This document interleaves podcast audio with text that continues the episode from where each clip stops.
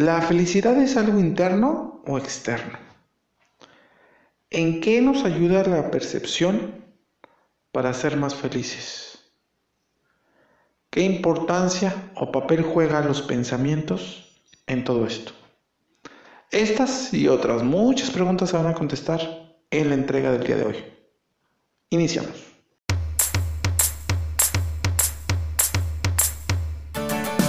Bienvenido al podcast 100 ideas para aprender a ser feliz. Para alcanzar el bienestar en tu vida debes de formarte, debes de estudiar. Esto es, debes de aprender a ser feliz. Es por ello que en este podcast te facilitamos el contacto con la información relacionada con este concepto, para que logres alcanzar lo que todos deseamos, la felicidad. Ya sea estoicismo, filosofía, psicología, vamos a analizar diversa información que nos permite desarrollar 100 ideas que si las aplicas incrementará tu bienestar. Soy Alejandro Garfias, máster en administración con especialidad de negocios y psicólogo de profesión. Y quiero, si me lo permites, acompañarte en este tu camino a la plenitud. Sin más, iniciamos.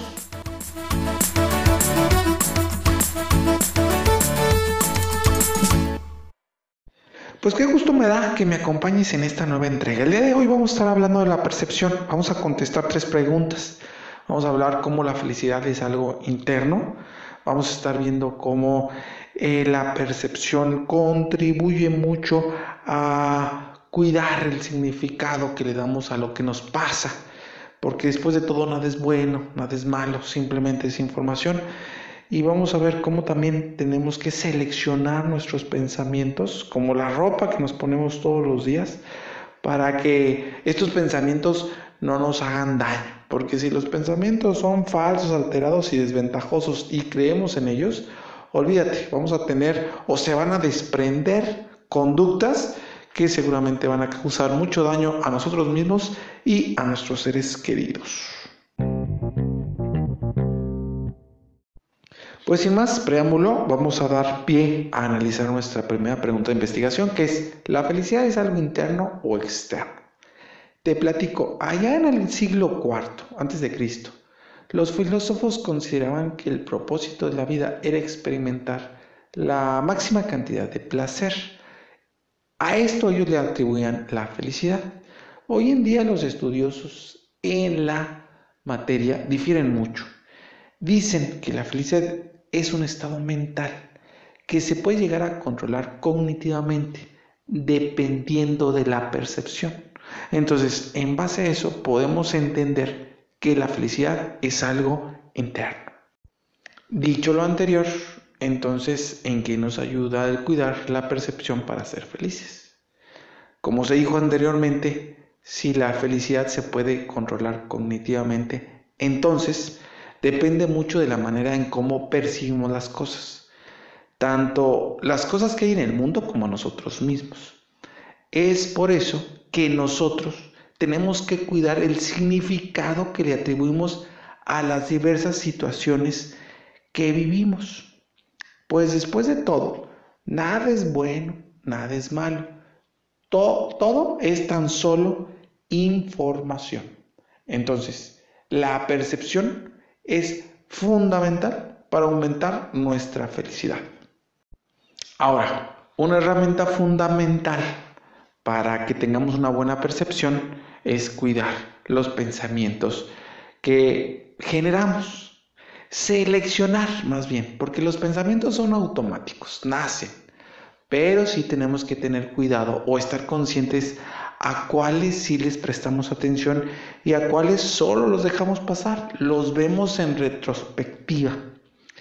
Pues si le hacemos caso a todos los pensamientos, y los dejamos pasar, nos pueden causar daño tanto a nosotros como a nuestros seres queridos. Ponte a pensar si le haces caso a pensamientos que sean falsos o pensamientos que sean desventajosos. Sin duda, las consecuencias van a ser críticas. ¿Y por qué decimos lo anterior? Bueno, porque en realidad los pensamientos es el primer escalafón que detona una conducta. Esto es, es primero un pensamiento, después una emoción, después una conducta y después una consecuencia. ¿Por qué decimos esto? Mira, te platico la definición de que hizo Beck en 1964 sobre los pensamientos automáticos. Aquí da una explicación de cómo estos afectan la conducta. Te lo leo textualmente. Él dice, la percepción de los eventos influye sobre las emociones y los comportamientos de las personas. Los sentimientos no están determinados por la situación misma, sino más bien por el modo como las personas interpretan esta situación. No es en sí la situación misma lo que determina en forma directa lo que se siente, más bien es nuestra forma de pensar e interpretar esta situación. Queda claro entonces que si cuidamos los pensamientos, las conductas no van a ser tan negativas. ¿A qué me refiero con cuidar los pensamientos? Pues simplemente si les prestamos atención o no. Porque recuerda, donde ponemos nuestra atención es eh, donde crece esa, ese pensamiento de alguna manera. Ya para terminar, recuerda que la felicidad es algo interno. Es un estado mental que puedes llegar a controlar cognitivamente. Por eso, cuida mucho tu manera de percibir tu entorno y tu vida. Cuida o ten conciencia del significado que le atribuyes a las cosas. Pues recuerda que nada es bueno, nada es malo, simplemente es información. Te indica el camino al cual debes eh, llegar o, el camino que debes seguir. Por eso selecciona tus pensamientos, que esta es una herramienta clave para la percepción.